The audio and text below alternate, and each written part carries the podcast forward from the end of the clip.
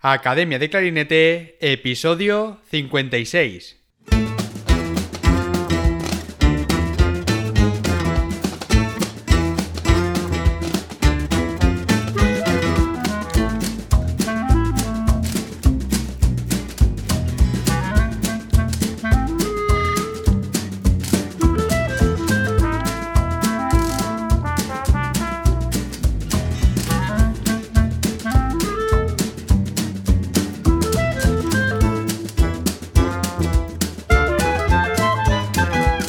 Bienvenidos un día más, una semana más a Academia de Clarinete, el podcast donde hablamos sobre aprendizaje, comentamos técnicas, consejos, entrevistamos a profesionales y hablamos sobre todo lo relacionado con el clarinete.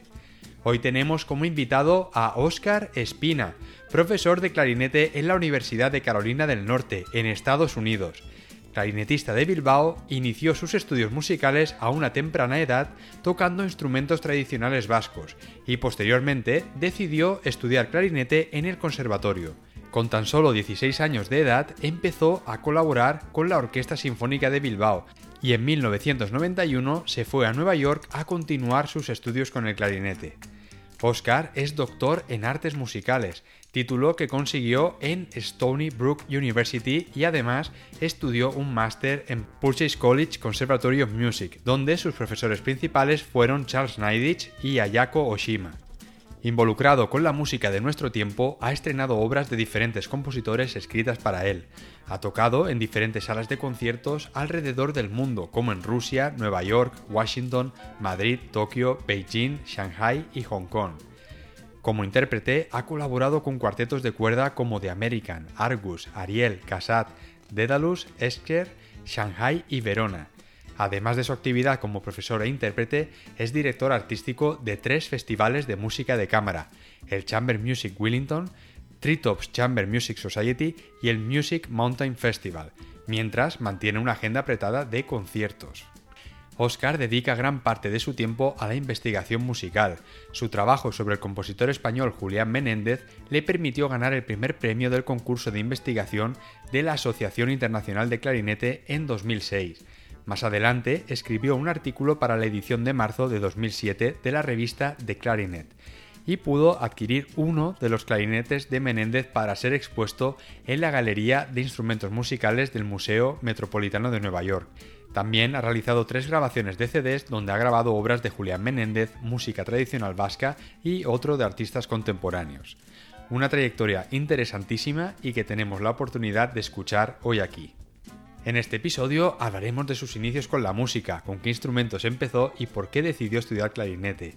Hablaremos de su etapa en Nueva York y de sus profesores principales, Charles Neidich y Ayako Oshima, de sus estudios de doctorado y cómo se ganaba la vida mientras estudiaba, del proceso de selección y requisitos necesarios para llegar a ser profesor en una universidad en Estados Unidos, de las posibilidades que ofrece la ciudad de Nueva York como músico freelance, Hablaremos de las pruebas de acceso para estudiar en la universidad donde da clase, la Universidad de Carolina del Norte, del coste de las universidades americanas y cómo los estudiantes pueden conseguir becas o trabajar para la universidad para costear sus estudios, de workshops, intensive arts y proyectos de colaboración como el que realizó junto a la diseñadora Ágata Ruiz de la Prada, de la importancia de pensar como emprendedores, tener una mentalidad abierta y no pensar únicamente como clarinetistas en un entorno tan competitivo como en el que vivimos hoy en día Hablaremos de la flexibilidad que se requiere en el entorno laboral actual, de grabaciones de CDs, próximos proyectos y muchas cosas más. Dejo el enlace de la Universidad de Carolina del Norte y de la web personal de Oscar en las notas del programa para que puedas echarle un vistazo y contactar con él si así lo deseas. El plazo de inscripción para realizar las pruebas en la universidad donde da clase se acaba de abrir ahora, así que si es algo que te interesa, échale un vistazo a la web o contacta directamente con Oscar. Pero antes de nada, recuerda que en academiadeclarinete.com tienes a tu disposición cientos de clases grabadas en vídeo con ejercicios, técnicas, partituras y todo lo que necesitas para mejorar como clarinetista. También tienes disponible la sección de masterclasses, donde grandes clarinetistas colaboran regularmente compartiendo todo lo que saben con los estudiantes de la academia y de esta manera hacer de esta plataforma un lugar de referencia y aprendizaje para toda la comunidad de clarinetistas de habla hispana. Y ahora sí, vamos a dar paso a la entrevista. Muy buenas, Oscar. Bienvenido al podcast. Tenía muchas ganas de tenerte aquí como invitado. Gracias, David. Qué honor. Qué bien estar aquí contigo. Bueno, como siempre hacemos con los invitados, me gustaría que empezases comentando cómo empezaste con la música y por qué elegiste el clarinete. Así cuéntanos sobre tus inicios. Sí, un poquito de casualidad. Eh, yo empecé tocando el chisto y el tamboril, unos instrumentos folclóricos vascos. Eh, yo nací en Bilbao, crecí en Leyoa, eh, pero mis padres vinieron, bueno, mi madre de, Álava, mi padre de Castilla. yo creo que un poco por adaptarse, dijeron, vamos a mandarle a estos chicos a aprender la, cultura autóctona. Yo estoy convencido que esa fue la razón principal. y empecé con el chisto y el tamboril, que era pues una flauta de tres agujeros que tocan unos parciales muy agudos, como el pícolo, casi suena como el pícolo, y eh, luego un tambor que se eh, cuelga del brazo, con el que uno toca eh, el ritmo, toca la melodía y anda. Vamos dando el pasacalles. Esa fue un poco mi introducción a, la música. Y de ahí, pues, al clarinete fue casi de casualidad. Abrieron, abrieron un conservatorio en Leyoa, y lo típico, un día mi madre me dice, oye Oscar, que tienes clase de solfeo en el conservatorio.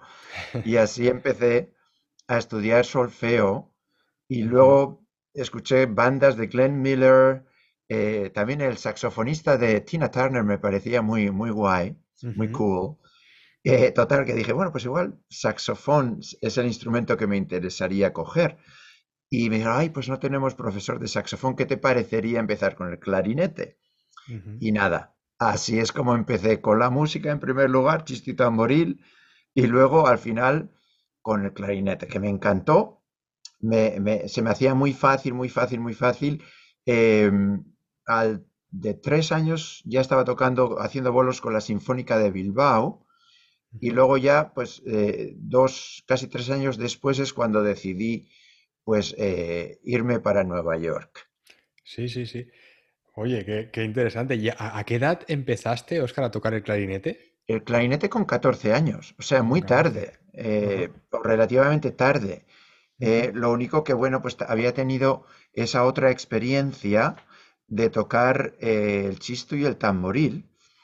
Y seguramente, bueno, pues a base de, esa experiencia, pues desarrollé algunas de las em, cualidades que nos que, nos, que son necesarias para tocar el clarinete también. Sí, sí. Quizá el hecho de, haber empezado a tocar también a, esa edad, a los 14, hizo que igual te lo tomases un poco más en serio que cuando normalmente empezamos con 8, 9 años, ¿no? Que, que nos cuesta la vida, ¿no? Empezar a, tocar. Es posible, sí. Tuve un profesor eh, que era muy estricto, Florian Popa, eh, y, nada, eh, me gustaba mucho y, me puse muy en serio desde el principio. Eh, sí. Sí, Oye, el hecho que dos años después ya estabas haciendo bolos con la Sinfónica de, Bilbao, oye, ya, es. Sí, sí, sí. bueno, bueno. Y bueno, Oscar, has comentado que tres años después de haber empezado a estudiar clarinete, con 17 años, decidiste irte a Nueva York a estudiar. Tres más tres. Eh, vamos, eh, para, para, no, no, tampoco soy aquí un genio.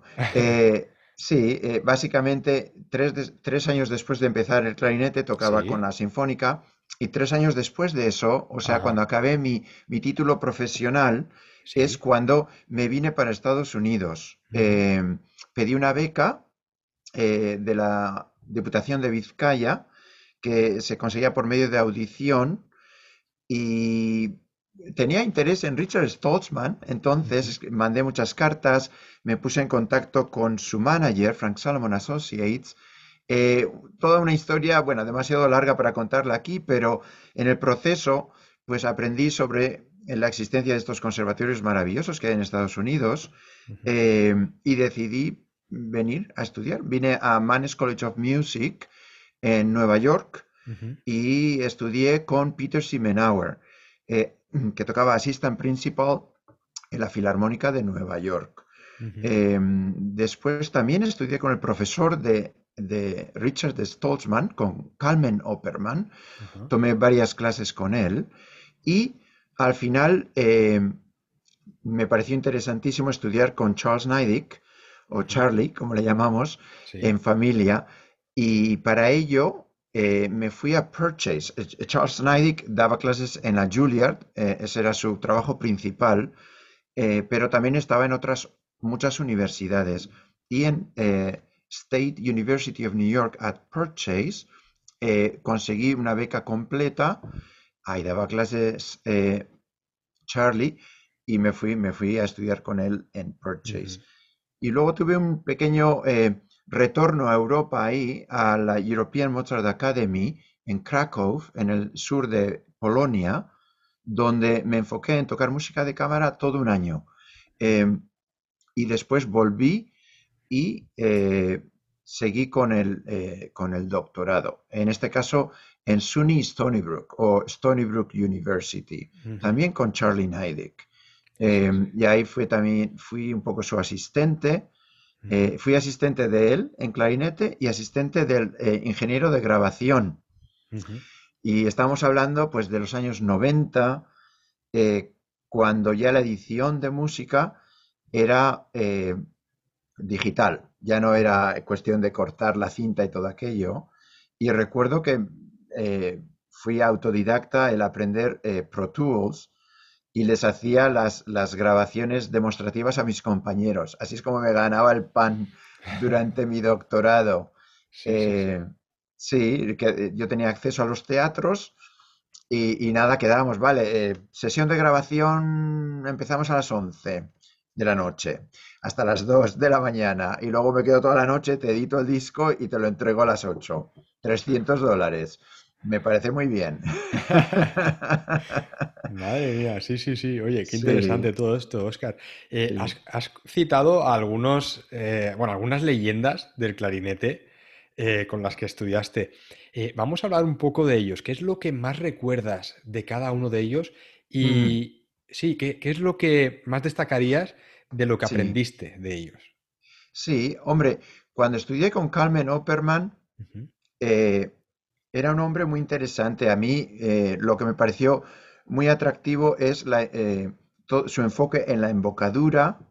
Eh, luego también aprendí a hacer cañas, es otro, otro tema. Ya debo de confesar que no hago mis cañas hoy por hoy, pero el, entender, vamos a decir, la anatomía de las cañas, eso fue interesante. Carmen también era muy disciplinado en cuanto a la técnica. Y yo veo cómo de esa manera influyó en, Richard Stoltzman. Eh, y algo que decía Carmen Opperman era, bueno, yo, te, yo te, voy a dar las herramientas y luego tú pues desarrollas tu estilo.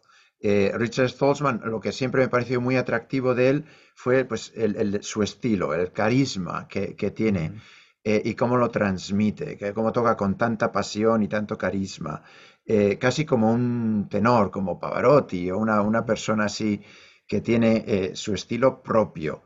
Em, con eh, Charles Neidig, pues he aprendido eh, muchísimo. Iba a decir todo, no, porque he estudiado con otros muchos, pero, pero he aprendido muchísimo.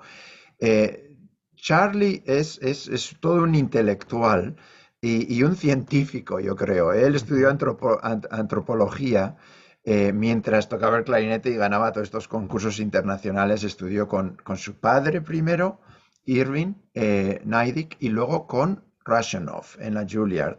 Pero también fue el primer clarinetista americano que fue a estudiar a la eh, Unión Soviética. Y estuvo estudiando en Moscú, donde recuerdo que él me decía, lo que más aprendí era que tenía que tocar un, un estudio de Ross o lo que fuera de memoria todas las semanas. Le insistía mucho en tocar de memoria. Eh, y ahí es cuando, estando ya en Europa, pues eh, vino a, Ginebra, ganó el concurso de Ginebra, Múnich y todo eso. Eh, con Charlie, pues, ¿cómo diría? yo creo que con él he, conseguido entender la técnica de una forma muy clara, de una forma, yo ahora soy capaz, me siento cómodo enseñando la técnica paso a paso y entendiendo todo lo que ocurre no solo fuera, lo que vemos visualmente, sino dentro del cuerpo. Cuando hablamos de resonancia craneal, cuando hablamos del paladar eh, blando, cuando hablamos de la posición de la lengua, todas estas cosas Y, Charlie sabe enseñar estas cosas eh, de una forma muy efectiva eh, y siempre haciéndote hacer algo. Tienes que hacer, a ver, haz este pequeño ejercicio. Y es algo que conocemos perfectamente, como decir una, una vocal o, cantar o, hacer un, gesto físico. lo hacemos sin el clarinete, luego con el clarinete y pum, de esa manera ya controlamos algo físico importante para tocar el clarinete que queda dentro. Es todo un sistema muy peculiar de enseñar la técnica para ganar un confort, un nivel de confort tremendo, eh, técnicamente hablando, eh, que obviamente lo ponemos a disposición de la expresión y de hacer música. En cuanto a al estilo, a, eh, la, comprensión del estilo y de la interpretación, pues Charlie también es tremendo. He aprendido muchísimo de él y estoy eh, encantado de que por fin ha, eh, publicado varias ediciones, como de las sonatas de Brahms, el concierto de Mozart em, y otras obras, em, explicando en las obras muy bien, que es es lo que yo digo de Charlie, él, es como una enciclopedia, todo un intelectual eh, que entiende muy bien la música, el estilo, y que luego en cuanto eh, en, lo que se refiere a la técnica, lo sabe diseccionar y explicar con gran claridad eh, y de una forma muy clara. Que es, él fue mi último profesor, vamos a decir, principal. con él estudié, con Charlie Naidy, que estudié en total pues como 10 años. Eh, y, es lo que, bueno, pues lo que enseño. Eh, hoy por hoy, obviamente me queda también un poquito de todos los demás, eh, desde Florian Popa hasta Peter Simenauer o Carmen Opperman. Con Peter Simenauer aprendí mucho sobre el estilo de, de, los, de varios compositores. Recuerdo que con él estudié en total dos años en Manes y era cuando vine a Estados Unidos y era una situación pues eh, un poquito precaria en cuanto a, eh, a, la financiación de mis estudios porque tenía esta beca de, la Diputación de Vizcaya pero no sabía si me la iban a renovar. Luego me la renovaron. Y después eh, las universidades de Estados Unidos me pagaron todo pero no sabía cuánto tiempo iba a estar o sea que recuerdo que cada dos semanas llevaba un repertorio nuevo o sea, concierto de Mozart, ¡pum! Dos semanas. Eh, semana siguiente, Debussy. Semana, siguiente, Brahms. Semana siguiente, boom, boom, boom. O sea, aprendí un montón de repertorio con él y uno pues se puede hacer una idea, ¿no? Que lo que, lo que estaba haciendo era, eh, pues, tratar de absorber, absorber pues, eh, la información fundamental sobre el estilo de todas estas obras tan diversas. Eso fue un poquito lo que me quedó de, Peter Simenauer, que él, ganó eh, con el concierto de Mozart el, el Mozarteum en Salzburg y, tenía unos detalles muy, muy, muy elegantes en el concierto. e incluso con Ayako Oshima, que es la mujer de Charles Neidig, aprendí un montón. Ayako es, es fabulosa en cuanto a, a motivarte, y a, organizarte la forma de estudiar. Eh, o sea que de todos me ha quedado algo eh, y bueno, ya llevo eh, yo como profesor pues, pues muchos años, son ya, bueno, si, si añado los años de, Nueva York, 8 más 12, como 20 años dando clase, o sea que yo también pues vamos a decir que tengo un poquito mi, mi método ahora, pero eh, aprendí muchísimo de todas estas leyendas, como bien dices. Sí, sí. Y, Oscar, mientras estudiabas con Neidich, eh, ¿tú estabas eh, sacándote a la vez el doctorado o, cómo fue eso? So, primero la maestría, el máster. y Master of Fine Arts, que es un, un grado final en Purchase y después el DMA o Doctor of Musical Arts. Aquí hay siempre dos eh, trayectorias paralelas. Eh, uno puede seguir la trayectoria más intelectual de un PhD cuando hacemos el doctorado, eh, que es Philosophy Doctorate. PhD, en el cual uno tiene que escribir pues una disertación, dissertation, ¿no? Un, ahí se me va la palabra en español, todo un... Como una, tesis. Una tesis doctoral, gracias, sí, que es muy académica. eso es el PhD. Y el DMA se enfoca sobre interpretación. En mi caso, durante mi DMA, eh, tuve que tomar principalmente dos clases, una de análisis y una de historia, eh, y de ahí después eh, tuve que producir como dos, trabajos o pequeñas tesis, dos tesinas em, que, hice, una sobre las, las, piezas de Alban Berg em, y el otro, el de historia, mira, pues no me acuerdo bien, ah, del postmodernismo. Em, pero principalmente uno se enfoca, se enfoca en la interpretación cuando hace un DMA. Eh, y en mi caso, bueno, pues tuve que dar, yo creo que fueron cuatro recitales, cinco recitales. Ahí es donde está el trabajo principal, eh, con programas diferentes. Eso es algo muy, muy interesante que existe en las universidades de Estados Unidos, tanto el máster como el DMA y también otro grado hay que, eh, hay entre medio que se llama PAC, que es eh, un diploma de un año eh, postgraduado que uno suele tomar para enfocarse en tomar audiciones a orquesta o audiciones a doctorados. Es, vamos a decir, como un año para prepararme para lo que quiero hacer después. Sí, sí. Y, y Oscar, cuando tú terminaste de estudiar, Mm. ¿Estuviste una etapa eh, como freelance o empezaste a, trabajar ya de profesor o conseguiste algún puesto? Sí, pues estuve de freelance. Eh, y esta es una época eh, fabulosa, fabulosa. así cuando nos hacemos más viejos nos acordamos, sí, aquella época, básicamente porque éramos más jóvenes, no porque fuera mucho más fácil. Pero sí, yo estaba en Nueva York, en total estuve en la ciudad de Nueva York 20 años aproximadamente 10 años estudiando y aproximadamente 10 años de freelance. Y durante estos eh, años de freelance, pues es tremendo, o sea, eh, uno gana cuatro perras, eh, lo justo para pagar la renta en un pisito pequeño, en un barrio menos, menos bonito, vamos a poner, pero, pero al mismo tiempo uno está ahí metido en el en el núcleo de la actividad musical, eh, tanto tocando como escuchando. Escuchando también se aprende muchísimo. Y durante esos años, pues eh, mi trabajo se enfocaba principalmente en tocar con grupos de cámara, eh, de hacer bolos con orquestas y luego irme de gira y montar mis propios proyectos. Son años en los que pues hice el proyecto de Julia Menéndez. Mi investigación la empecé con mi doctorado, pero eso lo seguí bastantes más años después del doctorado, hasta grabar todas sus obras para clarinete, el, presentarme al concurso del International Clarinet Association, eh, que me fue bien, que pensaron que fue un trabajo muy bueno y me dieron el primer premio. Em, y, ayudé al Metropolitan Museum también a traer un clarinete de Julia Menéndez para su exhibición de clarinetes.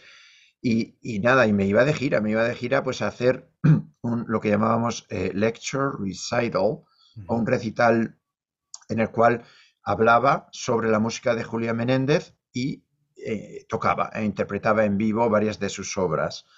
Y en otros casos pues el tema era diferente, pues obras para clarinete solo escritas en los últimos 10 años, o sea, cosas así muy, muy, muy especializadas con, las cual, con las cuales me iba de gira eh, a veces por el circuito de embajadas de España, a veces eh, con por el circuito de universidades, especialmente en Estados Unidos, y a veces también en el circuito de conservatorios en España. Eh, en Japón tocaba bastante también, China, desde el 98, pues eh, durante cuatro o cinco años iba todos los años y estamos hablando de una China bien diferente. China ha, se ha desarrollado a, mil por hora. Estuve la última vez creo que hace tres años y la verdad que, que, ha cambiado muchísimo. Pero en el 98 ya estaba también cambiando muy rápido Y en aquel entonces, pues nada, pues fui eh, el circuito de conservatorios. Eh, empecé en Sichuan, pero estuve también en, bueno, al final, pues en, en Shanghai y también en Beijing, en el Conservatorio Central, pero en otros muchos conservatorios. También fui a Hong Kong, eh, toqué ahí en, la radio.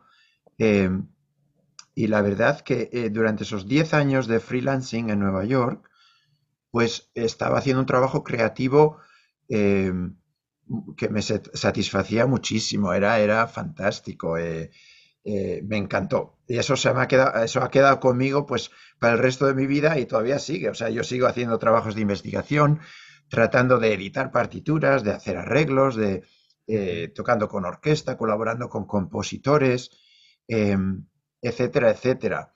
Pero durante 10 años, después de hacer mi doctorado, fue ese mi enfoque, mientras me quedé en la ciudad de Nueva York.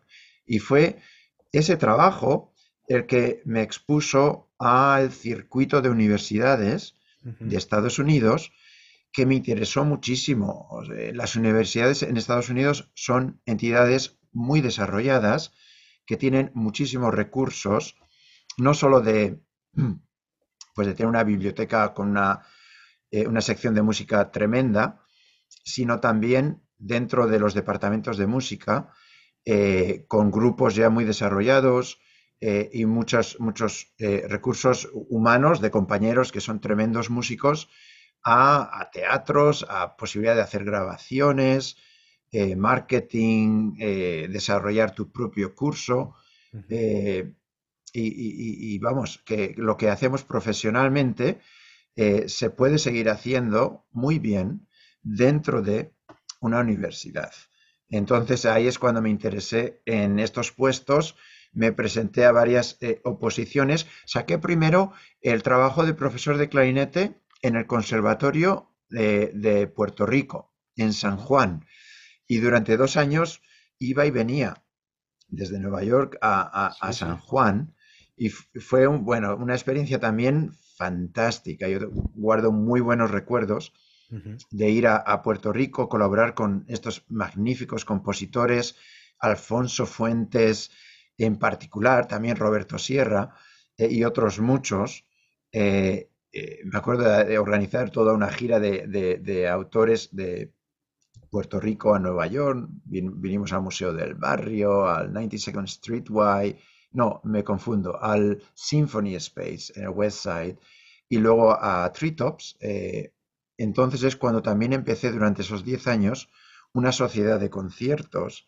O sea que el, hacer freelancing en Nueva York o en una ciudad grande donde hay posibilidades, eh, deja huella. Es como que uno eh, eh, pone su semilla en muchísimas cosas que, perduran. Que exactamente, se abren el camino. Para mí, eh, me, hizo ver que dar, trabajar en una universidad era algo que me interesaba y así es como empecé en la Universidad de, de Carolina del Norte, UNCSA, University of North Carolina School of the Arts, que está en Winston-Salem, North Carolina, pero también es como empecé otra trayectoria que ha seguido. Eh, Treetops, como una sociedad de conciertos, eh, aún sigue. Eh, empezó en el año 2006 y todavía sigue. Y eso un poco me, abrió la puerta a tocar con muchos cuartetos de cuerda, que luego me invitaron a, presentarme a oposiciones de director artístico en otros festivales, como Music Mountain, donde estoy ahora, y luego más tarde de Wilmington. En estos momentos no doy abasto. estoy, estoy, bueno, lo primero tocando el clarinete, esa es mi pasión. Sí. Eh, ahí estaba estudiando todas las mañanas, todavía mis repasos de escalas, eh, mi, que si concierto. Eh, estoy preparando un concierto de Alfonso Fuentes, que voy a tocar en mayo con la Orquesta Sinfónica de Puerto Rico. Y estamos ahí todavía cambiando cositas, ¿qué te parecería esto? ¿Qué te parecería lo otro? Eh, eh, pues nada, ahí estoy estudiando. Y luego también, pues con cuartetos de cuerda, pues toco mucho. El mes pasado toqué con el American String Quartet, pues Mozart, Em, este mes, creo que son dentro de tres semanas, toco con Verona, el Brahms. Al mes siguiente otra vez el Brahms con, con el Ulysses. Y, y, nada, y, luego, ah, también en una obra de un compositor afroamericano, em, James Lee III, que es un tremendo clarinet quintet, obra para clarinete y cuarteto de cuerda, en mayo, que va a tocar con, el Casat Cuarteto. O sea, siempre estudiando, pero además, pues pensando en maneras de, ayudar a mis alumnos, de, de, hacerles avanzar. Ahora estamos, eh, hoy precisamente, eh, hay un posting sobre el estudio de clarinete eh, en, el Instagram, en la cuenta de Instagram del UNCSA, y ahí ando con mis alumnas eh, Clara Ruiz Medina y Manuela Miranda, que se están encargando de preparar todo eso y han hecho unas grabaciones y demás, pero ellas también están estudiando mucho, preparando recitales y yo ahí estoy pues eh, motivándolas y ayudándoles, o sea que también dar clases es mi pasión. Y luego, pues lo que llamamos aquí curating concerts. Curating es algo que se utiliza en museos, como el, el que se encarga de, las exposiciones. Bueno, yo vamos a decir, pues me encargo de los programas, de, diseñar los programas de estos festivales, de Music Mountain, de Treetops y de Wilmington. Sí. Pero bueno, pero que lo mío es el clarinete. Sí, sí, sí. Bueno, Oscar, cuántas cosas, yo no sé cómo, cómo tienes tiempo para todo, porque he visto, ahora hablaremos de eso, he visto también que eres director de, otros festivales, ¿no? De música de cámara, pero lo que me gustaría hablar ahora es de, esa posición que tienes ahora de, profesor en la Universidad de, Carolina, Carolina, del Norte. Sí. Y me gustaría que contaras a los oyentes cómo un clarinetista eh, puede acceder a este tipo de, trabajos, porque nosotros estamos muy acostumbrados aquí en, Europa, en España, el proceso selectivo para ser profesor en un conservatorio es muy diferente, ¿no? Hay que pasar por una oposición y se, requiere simplemente el título superior de música. Pero en Estados Unidos tengo entendido que es muy diferente. Cuéntanos en, qué difiere y, tu experiencia. Sí, bueno, es algo que también está cambiando. Eh, un poquito por, poner un ejemplo, eh, Charles Neidig, o él, no tiene eh, una maestría, no tiene un doctorado en clarinete, pero es uno de los profesores principales en Estados Unidos, en la Juilliard. Vale, en las universidades, pues hay eh, plazas vacantes de vez en cuando. Aproximadamente vamos a decir que hay seis vacantes al año, más o menos, para todo Estados Unidos. O sea que es bastante competitivo. Estos son trabajos muy buenos, con beneficios eh, que, uno mantiene pues, durante años. Yo llevo en UNCSA ahora 10 años, eh, voy para mi eh, décimo primer año. Em, y muchas veces piden tener un doctorado en música, pero no siempre, siempre dan flexibilidad de doctorate or comparable experience o experiencia similar. Em, la forma de encontrar información sobre estas vacantes, eh, bueno, pues hay varias, ¿no? Pero una de ellas es eh, una página web que es music.org, music.org, que es del College Music Society. Eh, y esta página web tiene algo que se llama de Vacancy List y ahí están pues todas las oposiciones que hay en Estados Unidos. Esa posiblemente sea la, forma más fácil de encontrar información sobre las oposiciones.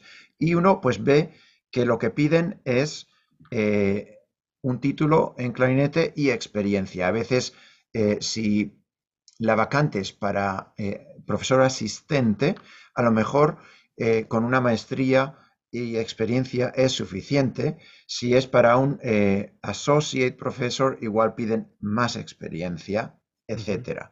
Em, luego también en las universidades hay que tener muy claro que hay eh, dos tipos de trayectorias universitarias, tanto para estudiar como para eh, ser profesor. Una es la trayectoria de Music Education, que básicamente produce pues directores de banda para institutos eh, y profesores que son muy eclécticos, que saben todos los, instrumentos. Eh, y otra, pues la especialización en un instrumento y lo que llamamos performance, eh, lo que es equivalente a los conservatorios de España. aquí en UNCSA, esta vacante, este, esta plaza que yo tengo desde hace 10 años, es para profesor de clarinete en una universidad donde nos enfocamos en performance, como en los conservatorios de España, o sea, es para interpretar, eh, interpretación en orquesta, en ópera, en, música de cámara, como solista, etcétera. Aunque yo siempre eh, insisto mucho en, conseguir que mis alumnos se conviertan en magníficos profesores para sí mismo y también pues, porque hoy en día eh, hacemos de todo. tocamos conciertos pero también tenemos que saber seguir aprendiendo nosotros mismos y, saber enseñar, y saber enseñar bien. ¿eh? Eh, entonces, consiste en mandar un currículum y grabaciones de, conciertos que hemos dado. Normalmente eso es todo, es una carta de interés que escribe yo estoy interesado en su plaza. Obviamente eh, tenemos que aprender todo sobre la universidad que tiene esta vacante para poder pensar de qué manera eh, podemos eh, ser un buen candidato, ¿no? Eh, de qué forma, qué, es, qué, qué, valor traemos. Pues, por ejemplo, vemos que están intentando diversificar su cultura. Pues podemos venir y decir, bueno, pues yo vengo pues con, con bueno, sabiendo con todo lo que tengo que saber de clarinete, pero además, pues conozco una cultura diferente, hispana, latina, de España, que puede eh, enriquecer su oferta cultural, por ejemplo. Eso sería eh, muy real, muy, muy, muy real. Y podemos hablar en la carta de ello. Pues he dado todos estos conciertos, eh, tengo esta experiencia dando clases, pero es que además vengo de España donde he estudiado, conozco muy bien este repertorio, represento una cultura que, es diferente, que añadiría diversidad, etc. Y el currículum y unas grabaciones. Y eso empieza el proceso, el proceso de, selección. Eh, luego se suelen elegir como nueve o diez candidatos que hacen una entrevista inicial, eh, pues hoy sería por Zoom, ¿no? Por Zoom o por eh, de forma remota, videoconferencia y de ella seleccionan tres finalistas a los cuales invitan a que vengan a la universidad y tienen pues toda una experiencia de un día, un día y medio. O sea, es una audición tremenda que combina, eh, en mi caso, yo me acuerdo, pues eh, el día empezó con un ensayo muy cortito, no me acuerdo de todos los detalles, pero un ensayo muy cortito con piano para mi mini recital, di un recital de, media hora. Después eh, hice una lectura a primera vista del Villalobos, del Soros, ah, eh, para flauta y, clarinete. sí, sí. Sí, eh, para un poquito pues para colaborar con la Facultad de Viento Madera, ver si, si tenemos una buena sinergia, una buena química. Leí también unos quintetos de viento con ellos y después di una clase, una clase como de dos horas de clarinete a varios alumnos de clarinete, luego di mi recital y luego tuve pues una serie de entrevistas eh, con el comité que se encarga de seleccionar al, profesor, eh, o sea, con el jurado vamos a decir, luego también eh, con alumnos, luego también con, con el el provost, el rector, uy, se me va, sí, el, eh, con la administración, básicamente. Pero todo un día de actividades eh, que al final pues les ayuda a seleccionar a la persona que piensan que es más adecuada para esa vacante. Sí, sí, es un, un, proceso selectivo muy intenso y muy completo también, ¿no? Por lo que veo, porque miran cada detalle, ¿no? Ya no solo la trayectoria de esa persona, sino también, oye, cómo da clase, cómo interactúa con miembros también del, equipo de profesores, a, ver qué tal, ¿no? Y muy bien, muy bien. Y, sí. y, ahora, Oscar, eh, vamos a ponernos en, la piel de los estudiantes que nos están escuchando. Eh, por ejemplo, vamos a imaginar que, alguien ahora decide ir a estudiar a la universidad donde tú das clase, en Carolina del Norte. ¿qué proceso de selección tendría que hacer y qué requisitos necesita para poder eh, echar la solicitud? Sí, mira, en primer lugar decir que el primer paso es simplemente venir a nuestra página web y decir también que el plazo de solicitudes acaba de abrirse. O sea que ya, vamos, vámonos ahí a uncsa.edu y, y, una vez que entramos, ahí está toda la información. La página es, está muy bien, incluye, incluye vídeos y tal, pero es cuestión de, de irnos eh, poco a poco a nuestra especialización, pues de, desde la página principal, pues nos vamos a música eh, y de ahí nos vamos, si vamos a hacer eh, un, una maestría o un, un diploma posgraduado, PAC, y ahí poco a poco uno va accediendo a toda la información.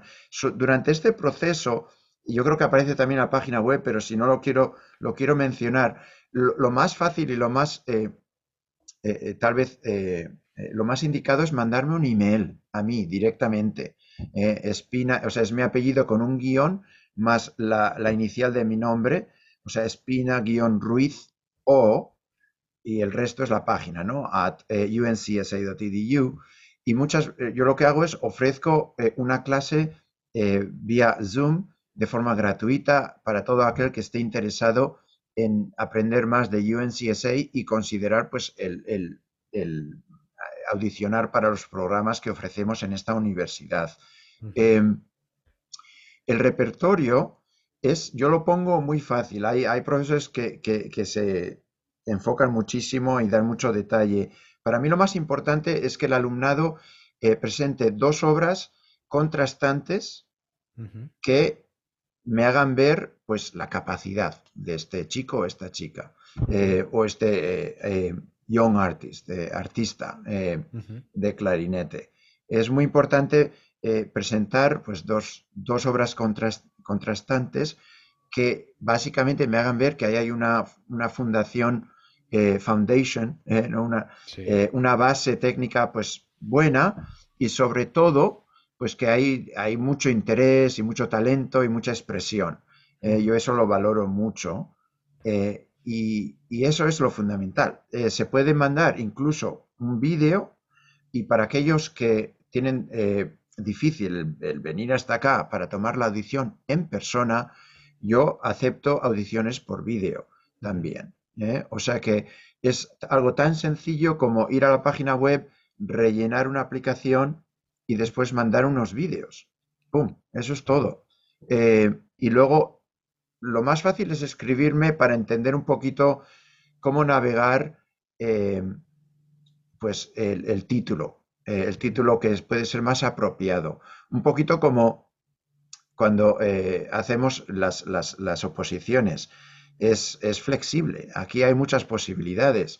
Eh, es posible que una persona quiera hacer un diploma de un año para ver qué tal le va eh, y, enfocarse en clarinete, orquesta, eh, banda sinfónica, música de cámara, grupo contemporáneo y, y, básicamente prepararse para lo que quiera hacer a continuación. O hay otra persona que dice, no, no, a mí me interesa el título, necesito un máster y tenemos que, sí, el máster es lo que me, lo que me interesaría, que es un título de dos años, eh, que también, bueno, tiene un, enfoque similar eh, en performance, en interpretación, y tocar muchísimo, muchísimo, muchísimo, en muchos grupos, eh, desde Orquesta Wind Ensemble, música de cámara, también ópera, también colaboramos con ballet, colaboramos con diseño y producción, pero Luego tomamos también unas clases, en la maestría se toman unas clases de lo que se, llama Career Development. Eh, como entrepreneurship, vamos a ver, que estoy hablando en inglés. Eh, emprendimiento. Entre, vale, ¿cómo? emprendimiento. emprendimiento, emprendimiento. Pues el, el básicamente saber cómo dar forma a una idea, a una iniciativa que uno pueda tener, que se puede convertir en crear tu propio festival, crear tu propio grupo de cámara, crear tu propia empresa de edición y demás. Esto se le da mucho enfoque en mi universidad. Y es bueno saber que UNCSA es parte de UNC, de la Universidad de Carolina del Norte, que tiene 17 campuses, pero en este solo tenemos arte. Eh, o sea, está film, design and production, eh, ballet, drama y música. Entonces hay oportunidad de, colaborar con, otros, con otras escuelas, con otros departamentos y producir eh, proyectos bien creativos y bien interesantes con otras especializaciones. y eso es UNCSA. Sí, por lo que veo, Oscar, claro, al tener diferentes facultades, sería, ¿no? El, tener dramas, tener tal, eh, hace que sea también una enseñanza más enriquecedora, más completa, ¿no? Porque aquí, por ejemplo, en España estamos en el conservatorio, ¿no? Solo puedes encontrar eh, músicos, pero el hecho de tener allí también una mayor oferta, de, pues puedes hacer proyectos también interesantes, ¿no? Que combinen a lo mejor el ballet con, ¿sabes? Con la música, con, otra historia. La verdad que sí, sí. Eso es así. También eh, incluso dentro de esas colaboraciones las hay que están ya, vamos a decir, organizadas, como por ejemplo la producción del Cascanueces todos los diciembres con, con, ballet, eh, o otras producciones parecidas con, con Design and Production de, Broadway shows, de óperas y demás, y otras que se pueden, que puede ser como eh, una oportunidad de crear eh, una idea propia durante algo muy curioso que tenemos aquí en diciembre que se llama Intensive Arts. Durante dos semanas, al final del semestre de otoño, eh, las clases han acabado y todos son eh, proyectos de colaboración y lo que llamamos, vamos a decir, workshops. O sea, hay una un menú de, posibilidades tremendo. Los alumnos tienen que incluso firmar un pequeño contrato eh, con todas las, todas las clases, o diría mejor, workshops a los cuales van a ir. Y durante dos semanas están eh, yendo a masterclasses de voz, de flauta, de otros instrumentos, eh, aprendiendo cosas muy, muy, muy, muy especializadas. Por ejemplo, improvisación o Alexander Technique sobre la postura, eh, o cosas así muy especializadas. Y luego también hay posibilidades de desarrollar su propio proyecto. Por ejemplo, yo quiero, hubo una vez em, que yo puse, em, hice un proyecto con eh, Agatha Ruiz de la Prada, la diseñadora. Eh, sí, y era para celebrar el aniversario del amor brujo de Manuel de Falla entonces, eh, en este, este proyecto lo, desarrollé junto con alumnos durante Intensive Arts. Eh, los de diseño y producción crearon los sets, eh, los decorados. Agatha Ruiz de la Prada diseñó lo, que los bailarines se iban a, poner, pero un alumno hizo las prendas, hizo esos trajes yo hice unos arreglos y eh, eh, durante esas dos semanas hice los ensayos con los alumnos y yo colaboré tocando. También aquí hay muchas colaboraciones de profesores con alumnos. ¿eh? y básicamente preparamos todo durante esas dos semanas. Nos fuimos al final de vacaciones de Navidad y a la vuelta es cuando volvimos a reunirnos, hicimos esa presentación primero en la universidad, que fue básicamente, vamos a decir, un concierto que incluía pues eh, desde obras con, eh, toqué también una obra con eh, animation, o sea, otro alumno hizo una animación, un alumno de film, hizo una animación para acompañar una obra que era para clarinete solo que toqué yo. Lo hicieron así muy dramático, o sea, yo entro al escenario a oscuras, de repente se ve mi sombra, me pongo ahí a tocar, pum, pum, pum, pum, pum, y empieza el, el, vamos a decir, la película, la animación. Y, una cosa va a la otra, va a la otra. Mientras ocurre esto, en otra parte, parte del escenario, que estaba a oscuras, está ya preparado un grupo de cámara, se acaba una cosa, se pasa a la otra, y todo ello está ocurriendo en un escenario que está diseñado por un alumno.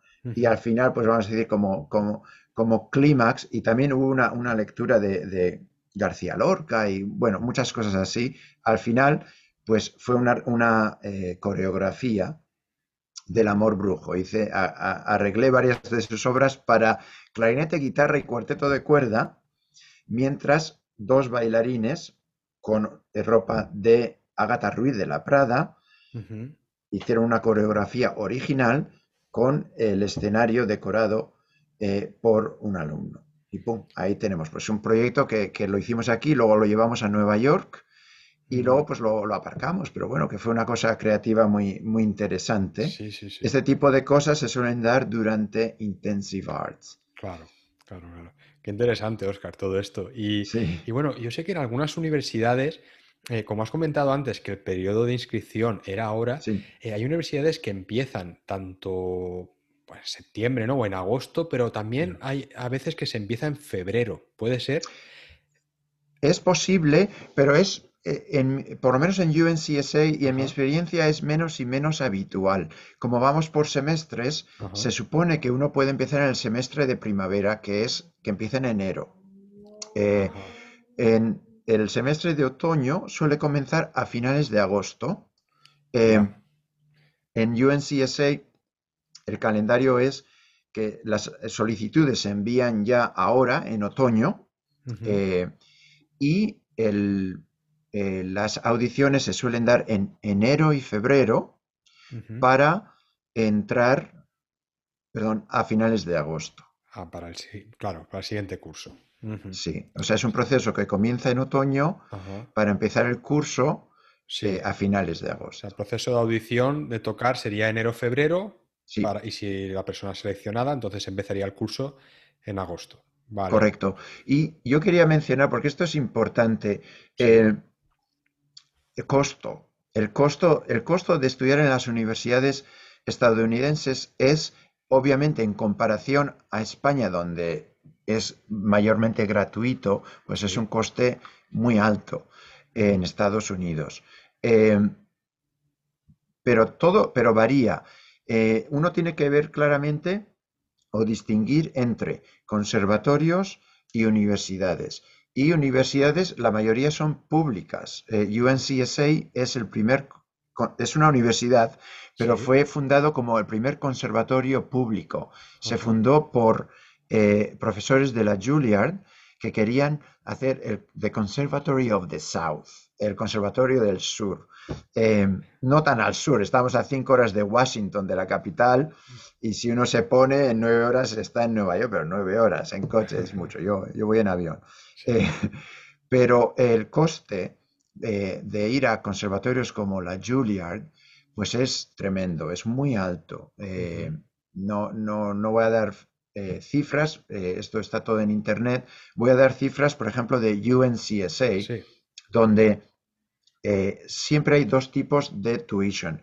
Para los chicos y chicas de fuera del estado de Carolina del Norte, eh, ahora mismo la matrícula son un poquito menos de 24 mil dólares. 24 mil dólares, 20 mil euros, 19 mil euros. Por Eso sería el coste de un año anual. Del coste de un año. Solo matrícula.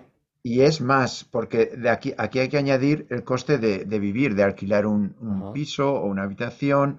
También se puede vivir en la residencia de la universidad eh, nos abren dos, residencias nuevas. Eh, UNCSA, la verdad que se ha, desarrollado muchísimo durante los últimos 10 años.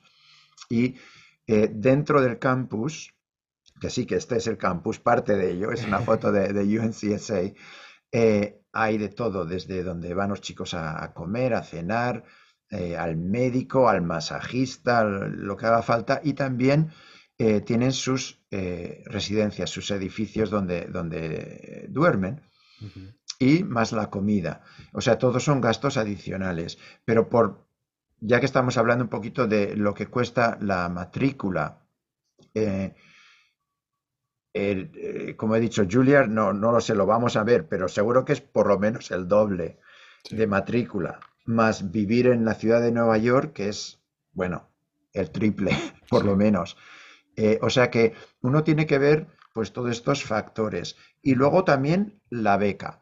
¿Qué beca le pueden dar? Y esto es muy importante. Yo quiero decir claramente que yo siempre trabajo con los alumnos. Si alguien tiene interés y tiene, tiene, tiene eh, eh, facultades, yo, vamos, eh, hago todo lo posible para que este alumno tenga beca. y beca que le cubre, bueno, pues parte de la matrícula. Luego, cuando están aquí, pueden trabajar en el campus, como sin tener, o sea, con un pasaporte español, sin ser americanos, pueden trabajar dentro de la universidad. No necesitan un visado de trabajo para trabajar dentro de la universidad. Y hay lo que llamamos Teaching Assistants y Graduate Assistants. Y hay trabajos en la biblioteca, en el gimnasio, eh, asistiendo al director de orquesta, al director de banda, al profesor de teoría, etcétera, etcétera. Pero de alguna manera se consigue entre, bueno, eh, un poco de aquí, un poco de allá, trabajar, más un poco de beca, más esto, lo otro, eh, se consigue. Se consigue y uno luego, pues hombre, llevar un título eh, de máster, por ejemplo, de una universidad estadounidense, pues tiene su, eh, su, prestigio y, la experiencia, yo creo que es lo más importante y el aprendizaje, que es lo que se queda con nosotros toda nuestra vida, pues es muy enriquecedor. aquí la experiencia es es tremenda, como hemos estado hablando. Uno, aprende clarinete, pero, pero muchísimas facetas de lo que es interpretar clarinete, enseñar clarinete, tocar en muchos grupos muy diferentes y después entrepreneurship, de, crear su propio proyecto, desarrollar su propia idea. es, algo que es una enseñanza muy completa. ¿eh? Y si uno no, tiene duda, pues un PAC, eh, un diploma de un año, es posiblemente la forma de, hacerlo. Venir un año es menos costoso y ver un poquito cómo, cómo, cómo se siente y cómo, cómo va todo para decidir qué es lo, siguiente. Eh, vamos a seguir hablando ahora de, de, algo que has comentado también, de que además de tu actividad como profesor en la universidad, de tener una agenda apretada de conciertos, además sacas tiempo, ya nos dirás de dónde, para ser director de diferentes festivales de música de cámara. Cuéntanos sobre eso, cómo empezaste con esto y, cuéntanos. Sí, sí. Bueno, primero que eh, la administración de, vamos a decir, cursos de verano, siempre ha sido algo que, me ha gustado hacer, que, lo he hecho con, mucho amor y con mucha facilidad. Eh, entonces, eh, desde que empecé a estudiar en Estados Unidos, ya Mira, siempre parece que siempre es al tercer año. Al tercer año de, estudiar en Estados Unidos, o fue al segundo, eh, empecé un cursillo de, verano en Guernica, en Guernica, eh, en el País Vasco, eh, que lo hice cinco años, después en Huesca y después en, Estados Unidos, Treetops Chamber Music Society, cofundé una sociedad de conciertos. Es un poco algo que que se me hacía fácil, que me parecía muy interesante, que me parece una manera de, ayudar en la comunidad en general, haciendo algo que es de gran valor para la comunidad y que, me interesa, que me gusta, que es ah, también eh, creativo, un proyecto creativo de, pensar en los programas, etcétera. Eh, con Tritops, pues llegué a tocar también con muchos cuartetos de cuerda y estos cuartetos luego me han, me han empujado a tomar otros trabajos de director artístico, como en Music Mountain y también en Chamber Music Wilmington. Lo de Wilmington, yo ya me llamó eh, la fundadora de Chamber Music Wilmington, eh, Barbara Mackenzie, eh, hace ahora dos años más o menos, un poquito menos.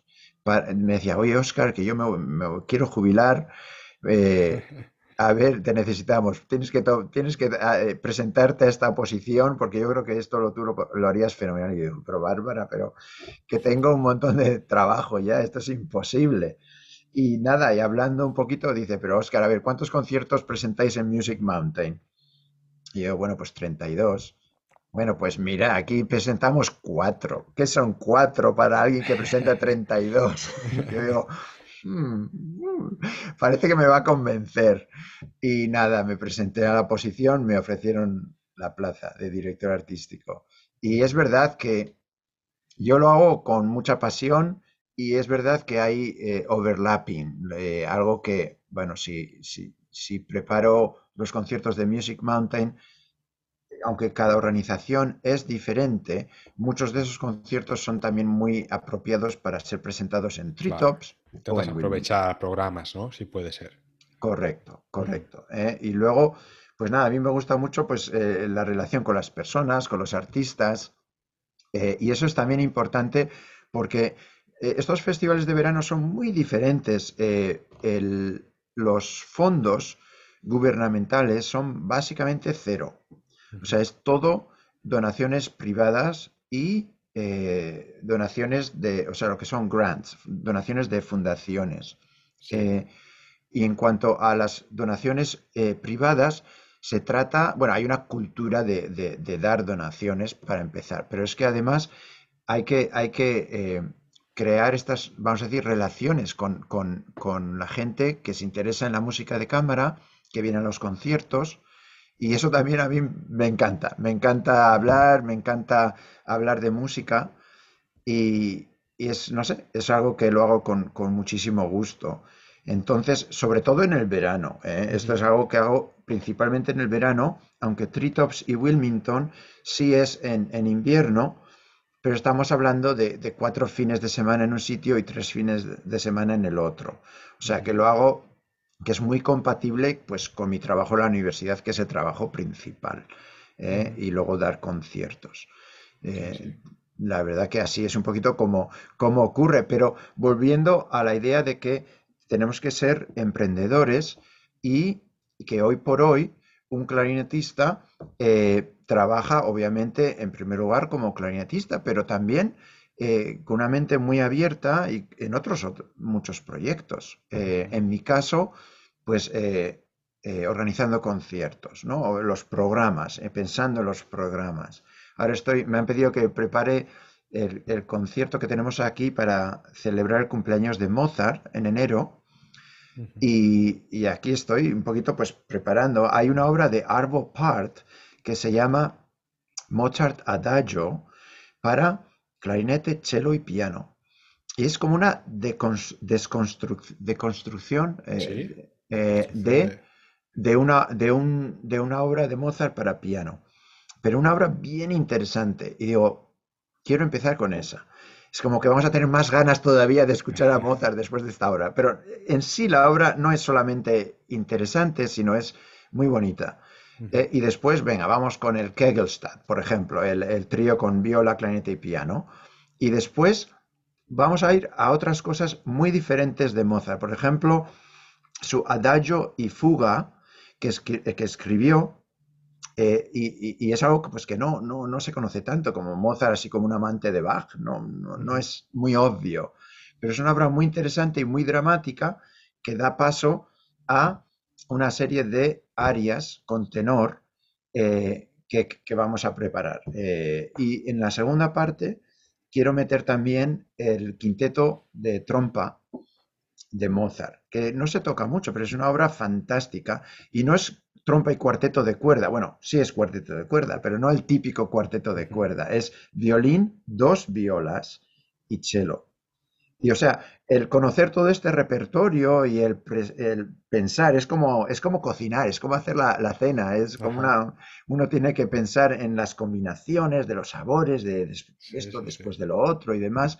Es algo que me apasiona y que que informa también mi forma de tocar, porque esto es, es, música fantástica para otros instrumentos y, yo pues eh, aprendo también de ello. ¿Eh? O sea que en mi caso el ser director artístico de, festivales es algo que también repercute positivamente en mi eh, trabajo principal como canetista profesional y, profesor. Hoy por hoy el, mercado laboral requiere gente muy flexible, ¿eh? que puede hacer muchas cosas. Y al principio, incluso cosas que a lo mejor no estén directamente relacionadas con el clarinete. Hablaba yo que cuando estaba haciendo mi doctorado, estaba de asistente de Charles Neidig, dando clases de clarinete, pero también eh, asistente de Andy Nitoli, el ingeniero de grabación del eh, Center en Stony Brook University.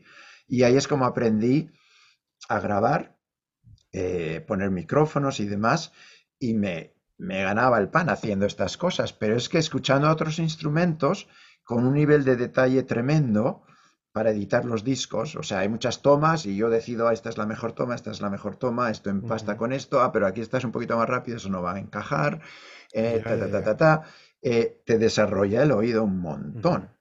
es como hacer dictado, pero otro tipo de dictado.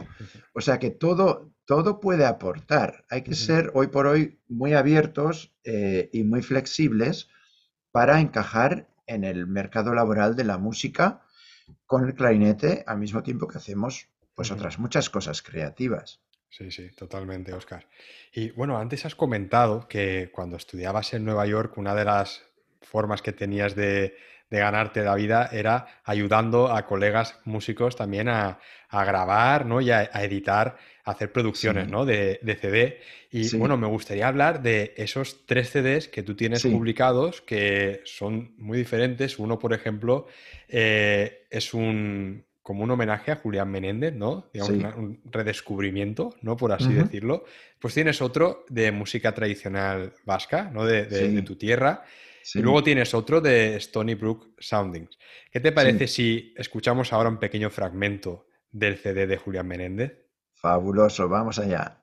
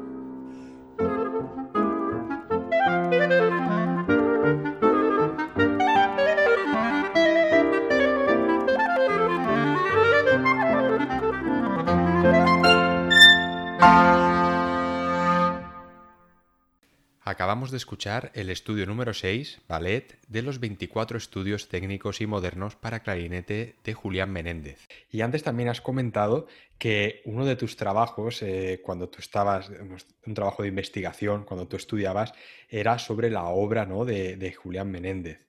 Eh, ¿Este CD fue parte de ese trabajo de investigación? O, cuéntanos. Pues sí, em, empezó un poquito, mira, la verdad que tengo que ser sincero, porque cuando era alumno en España eh, me pasó creo que lo que nos pasa a todos, que lo de fuera siempre es mejor, eh, que no es así. Eh, y yo recuerdo una conversación con mi profesor Charles Neidig, que ahora en retrospectiva es, es curioso, porque yo le decía, sí, yo creo que no voy a hacer un trabajo sobre autores españoles, que no, no, voy a hacerlo sobre el gamelán de Bali. y, y Charlie me miró así como que, ¿qué ha desayunado este chico hoy? y me convenció un poquito a, volver al, tema de autores españoles. Eh, y, de esa manera, eh, eh, incluso debo de dar crédito a John Enrique Yuna, el gran clarinetista español valenciano, y su CD, en el cual combinaba pues, obras de Menéndez, Yuste y otros autores españoles, que realmente me, puso esa semilla, eh, esa, eh, esas ganas de, hacer algo sobre Menéndez. Eh, y empecé, empecé a, investigarlo. hice varios viajes a Madrid, donde encontré mucho material pues, en, los archivos de la, de la, banda sinfónica. También en la biblioteca municipal había mucho y obviamente en la, en la Biblioteca Nacional también en los archivos de la SGAE, em, había mucho material y luego entrevisté a muchos de sus compañeros em, y alumnos, exalumnos como Vicente Peñarrocha, compañeros como Carmelo Bernaola. Estamos hablando, eh, Carmelo falleció en el 2002, si recuerdo bien, y yo este trabajo lo hice principalmente desde el 98 hasta el 2004, así, lo, lo, estiré, lo estiré, lo estiré. y, la verdad que eh, eh, salieron muchas cosas interesantes y una de ellas fue incluso de eh, mm, preservar obras editorial música moderna estaba ya básicamente desaparecida, pero el, el dueño estaba aún vivo y me reuní con él y yo con mis mi nada de dinero y nada de ahorros que tenía como freelancer en, Nueva York, saqué el dinero suficiente para comprar los derechos de las obras que había editado Editorial Música Moderna de Menéndez, que eran los seis estudios de concierto, eh, La Fantasía Capricho, el solo de concierto, y no sé si algo más. Eh, luego yo encontré otras muchas obras que no se habían editado y firmé contratos con ayuda de la SGAE con el heredero de Menéndez. Y de repente, pues hice, por una parte, el trabajo de investigación, de, entrevistas con sus compañeros eh, sobre, pues hablando de Menéndez y de la experiencia que tuvieron colaborando con Menéndez. Bernaola tocó con Menéndez en sus últimos dos años en la banda sinfónica. Eh, que se jubiló en el 55, Menéndez, y Bernaola creo que entró en el 53, y me comentaba cómo Menéndez, bueno, era... Eh, picaba, picaba a sus compañeros. Oye, Benito, que, que, tu parte es así. Y tocaba el solo del, del oboe o de la flauta que había metido una, una, había metido la pata y Menéndez se lo sabía todo de memoria. Es que Menéndez arregló un montón de obras eh, eh, vamos un poquito como para atrás, pero el gran valor de la, de la banda sinfónica de Madrid, o uno de ellos, en mi opinión, fue dar a conocer el repertorio sinfónico pues, a las masas, ¿no? cuando no todo el mundo podía ir al, al, teatro a escuchar a, la, a, la, Sinfónica de Madrid, eh, con Arbós y todos estos. Eh, pero en su lugar pues iban al, al, retiro y ahí escuchaban a la banda sinfónica de Madrid tocar Tchaikovsky, Ravel, Stravinsky, y los directores principalmente fueron los que se encargaron de hacer estos arreglos, estas reorquestaciones del repertorio sinfónico para banda. ¿eh? y Menéndez hizo como, como 100 arreglos, inclusive la consagración de la primavera, Daphnes y Chloe, me parece, la quinta de Tchaikovsky, bueno, un repertorio tremendo, todo a mano, tremendo. De ahí, de ahí viene un poquito su estilo, porque claro, en la banda, pues los clarinetes son los que tocan las partes de violín, en la orquesta los violines son, son la base, los que tocan todo el tiempo, tocan la melodía, tocan el acompañamiento y ese es fundamentalmente el estilo de Menéndez. Toca eh, eh, la melodía y toca el acompañamiento. O sea, es, bastante cansado. Y también, eh, esto es un poquito pues de las bandas militares, todo se toca con clarinete en si bemol. Porque hay que, hacer, hay que andar a veces, no podemos llevar el clarinete en la en el bolsillo. Y entonces, pues uno tiene que tocar en, tonalidades que a veces no son eh, las más eh, cercanas o apropiadas para el clarinete en si bemol. Y en Menéndez, claro, Menéndez en sus ejercicios de técnica y en sus estudios escribe en tonalidades bien lejanas, con un montón de sostenidos, con un montón de bemoles, eh, para ejercitar esa, esa, esa capacidad. O sea que técnicamente su música es un poquito compleja. Eh, pero viene de ahí, de ese, de ese trasfondo. Eh, y en, mi trabajo, pues eh, tengo todo esto escrito, hice un trabajo, di un montón de, charlas sobre este tema, catalogué todas sus obras, edité varias de sus obras y sí, y grabé pues todas sus obras para clarinete y piano en dos CDs. y a raíz de todo ese trabajo, pues también escribí un artículo para International Clarinet Association eh, y di una charla tremenda, yo, fueron, como tres horas, no sé cómo me aguantaron, en, la, Universidad de la Ciudad de Nueva York y ahí vino gente del Metropolitan Museum y luego se pusieron en contacto para ver si les podía ayudar porque estaban renovando dentro del museo, hay una colección de instrumentos eh, y, una, y dentro de ahí unas galerías de clarinetes y dentro de ahí pues una galería de clarinetes del siglo XX y eh, querían renovarlo con, eh, con, con, algo que ya tenían, un instrumento de Benny Goodman y una foto, pero querían poner también un instrumento de Julián Menéndez y una foto. Y me dijeron a ver si les podía ayudar y yo dije, bueno, pues eh, yo sé que Vicente Peña Rocha fue alumno de Menéndez y él me comentó que tiene dos instrumentos que Menéndez se los regaló, un Selmer y un Buffet. Dijeron, bueno, pues el de Benny Goodman es buffet, entonces estamos interesados en el Selmer. Y sí, Peñarrocha eh, lo donó, lo donó al Metropolitan. Le ofrecieron llevarle, porque luego dio un concierto yo en el museo para conmemorar la apertura de esa galería. Eh, pero Peñarrocha ya estaba un poquito enfermo, no, no quiso venir. Eh, pero eso fue, bueno, tremendo de parte de, de Peñarrocha. Y ahí está, todavía en el Metropolitan. En el medio hay unas cañas que son mías. me pidió, oye, unas cañas, eh, tú tienes, claro, porque creo que son diferentes las alemanas de las francesas. Y digo, sí, sí, sí, sí, claro, claro. Yo toco las dos. Estaba, en aquel entonces tocaba la caja negra de, de Van Doren y la solía marcar en, en, la parte de atrás, justo en el borde. Y si uno se fija en el museo, verán mis marcas en las cañas. En fin, y, o sea, han salido un montón de cosas muy, eh, eh, muy bonitas eh, a partir de ese trabajo sobre Menéndez, desde el disco. Lo que falta por hacer, la verdad, es llevar estas ediciones a España. Yo quiero llevar estas ediciones de los seis estudios Fantasía Capricho solo de concierto y luego más adelante incluso yo orquesté cuatro de sus obras.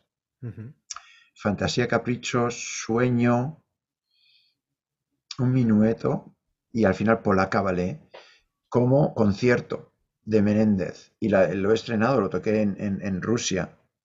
Eh, todo esto, poner todo este material a disposición de la comunidad del clarinete es una asignatura pendiente que tengo que de verdad que me toque poner ya, porque lo tengo ya todo preparado, está todo en finales, está todo listo.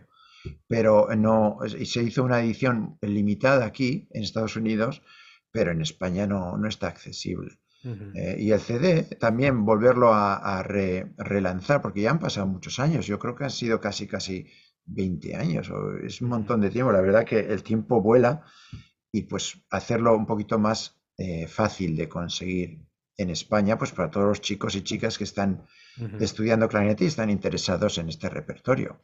Sí, muy buena idea, Oscar. Bueno, vamos a ir finalizando la entrevista. Yo estoy muy a gusto hablando contigo, me encantaría seguir, pero sé que, bueno, y, lo has demostrado, que estás muy ocupado, tienes muchas cosas que hacer. Así que para ir terminando, coméntanos eh, en qué proyectos, eh, qué proyectos tienes entre manos ahora mismo, eh, en qué estás trabajando. Pues ahora mismo es, época de, estudios, estoy en la universidad al 100%, acabamos de finiquitar el festival de verano y estoy pues con mis alumnos y alumnas ahí al 100%, tengo mucho interés en crear mi propio método de clarinete.